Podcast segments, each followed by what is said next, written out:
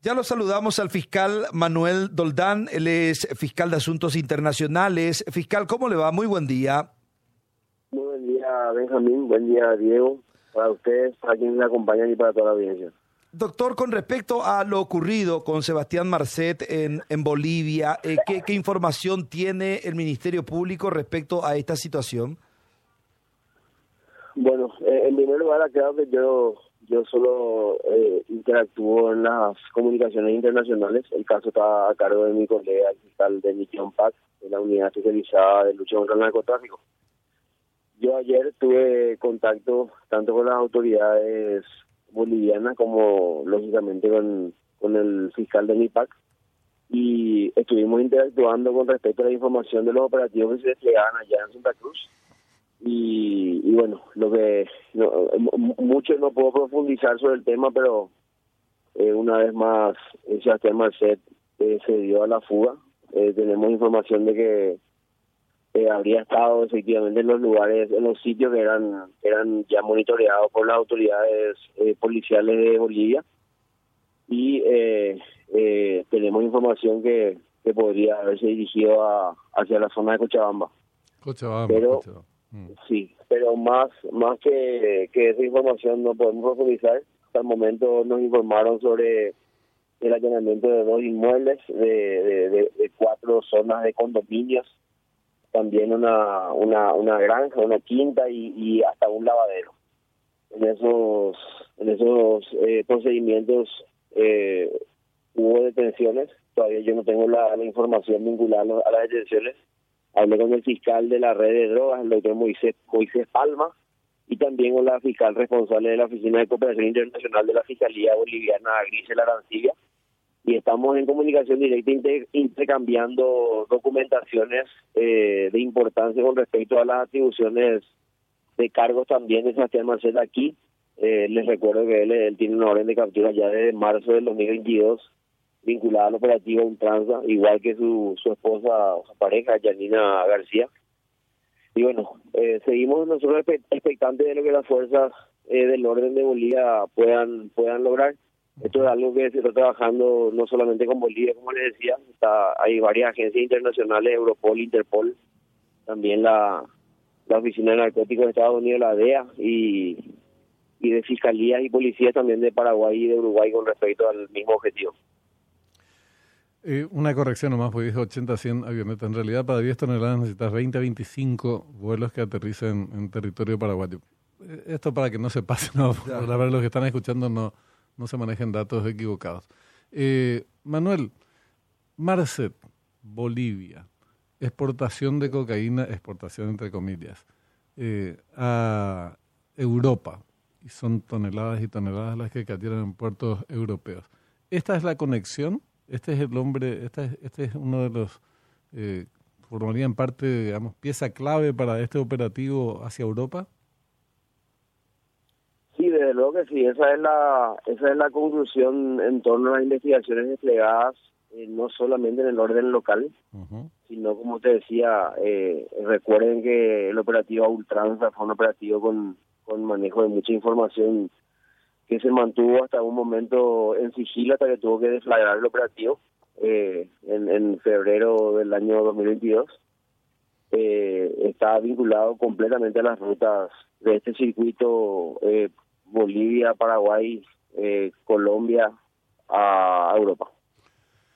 El caso Pechi, la denuncia por, la orden de captura por la participación de este, de este hombre en el, en el atentado que le costó la vida, nos traía a la memoria también eh, la, la participación que estaba teniendo Pechi en el caso de la Andrangueta.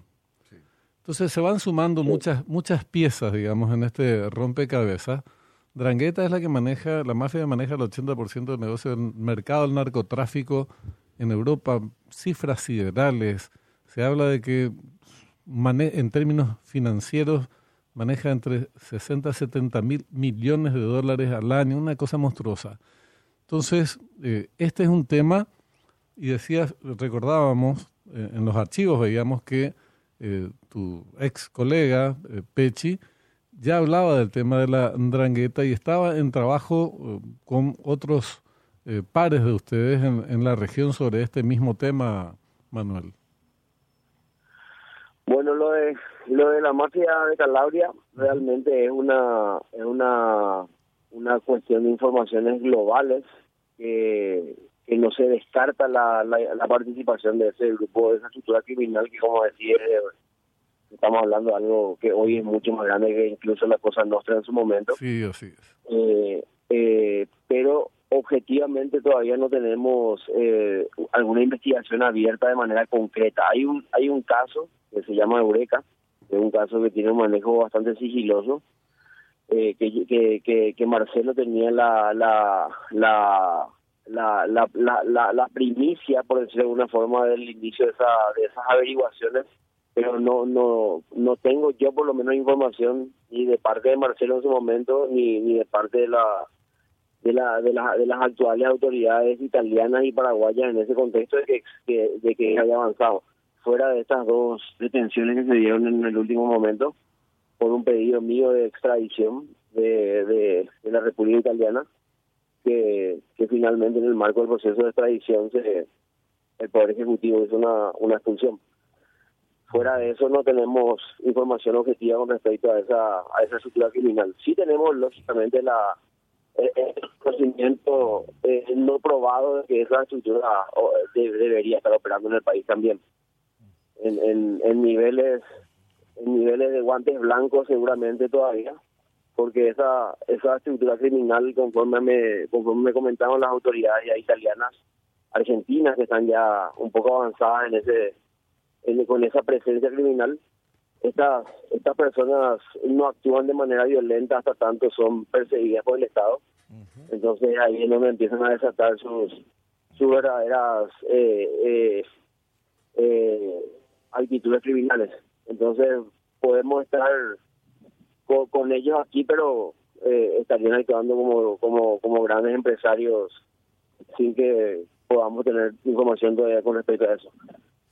Eh, con, respecto al procedimiento de la víspera de, del intento de aprehensión de Sebastián Marcet, doctor, eh, ¿ustedes reciben generalmente un reporte de sus homólogos de, de otros países de la región cuando hablamos de un caso así? de un pez gordo eh, considerado de esta manera pues, eh, en el caso de Sebastián Marcet? Sí, claro, nosotros estamos en contacto permanente con, con ellos hace, hace varios meses. Eh, justamente son cuestiones de las que no podemos hablar con mucha profundidad. Desde hace varios meses estamos detrás de algunos condominios en anillos del, del conurbano de Santa Cruz. Eh, ahora se desplegaron operativos vinculados a, uno de los condominios en particular que veníamos manejando. Nosotros información y intercambiando con los con los bolivianos, pero eh, como como lógicamente son estructuras criminales bastante bastante complejas, hay que hay que actuar con mucho con mucho sigilo. Pero sí venimos intercambiando hace rato información con respecto a la potencial eh, estadía de él en Bolivia. Y con respecto al caso Marcelo Pecci, Sebastián Marcet sigue vinculado como posible autor intelectual eh, de, del crimen del agente fiscal paraguayo, doctor? Siendo, siendo coherente con lo que siempre yo dije, no existe un solo elemento objetivo que nos permita a nosotros hoy decir que, que Sebastián Marcet tiene algo en el homicidio de Marcelo, ni en Paraguay ni en Colombia. Yo ayer, de todos modos, eh, como, como necesito estar actualizado de, las cosas que van pasando, me comuniqué con el director de la Policía Judicial Colombiana y también con el agente Cano, que es el agente que está llevando a cabo las, investigaciones de Policía Judicial en orden de inteligencia. Y eh, les, les, comuniqué este operativo que se había desplegado en Bolivia eh, con respecto a Marcet, que ya detectamos la presencia de él de manera confirmada y eh, nuevamente eh, ellos me actualizaron que en Colombia no existen elementos que lo vinculen a Marcet de manera objetiva más que esos comentarios que son de tinte periodístico y, político. Ahora, eh, yo estoy volviendo el fin de semana, el, domingo a la madrugada, llegué de, de, la reunión de la Asamblea de Fiscales Generales que se hizo en, en Punta Cana, República Dominicana, y ya he recibido eh, la respuesta del exhorto de cooperación que nosotros hemos hecho a Colombia con respecto al caso de Marcelo. Sí. Y estoy trayendo eh, un cúmulo importantísimo de información que va a ser entregado hoy a los fiscales operativos del caso para que, que vayan analizando lo que hay en Colombia. Eh, doctor, a vos te llega el reporte eh, posterior al procedimiento y esto ya me refiero con respecto a los aprendidos, porque si bien Marcet y familia lograron huir de este procedimiento, eh, sin embargo se destaca también en la información que 12 personas habían sido aprendidas. Claro, hay que echar un vistazo de quiénes se trata para posteriormente ver si están vinculados o no con algún caso relacionado a alguna investigación paraguaya, por ejemplo. Sí, bueno, te, comento con respecto a eso, como te decía, yo no estoy en la parte operativa. Eh, yo hablé ayer con el fiscal Moisés Palma, que es fiscal a, la vez, es fiscal de, de narcotráfico y miembro de la red iberoamericana de fiscales antidroga. Eh, yo hablé con él, conversé con él, pero estaban en plenos operativos. Él me había dicho que, que tenían todavía muchas peticiones de allanamientos en puerta. Él ayer de tarde no me no me clausuró el operativo, me, me, decía que seguían eh, realizando peticiones judiciales para allanamientos de moradas y que una vez que terminen todos los operativos me estaría pasando la información eh, de manera interinstitucional, fiscalía, fiscalía, de todo lo que se había eh, encontrado y también para que nosotros podamos escarbar un poco de la documentación que pueda ser útil. Hay veces que un país recibe cierta información pero no, no, no la puede desentrañar porque no tiene ningún sentido y ahí está la cooperación interinstitucional e internacional en donde de repente nosotros le podemos dar una leída diferente. Y así intercambiamos, intercambiamos información todo el tiempo. Bueno, estaremos pendientes. Manuel, gracias por tu tiempo, muy amable. Dale, que estén bien. Manuel Doldán, fiscal de Asuntos Internacionales.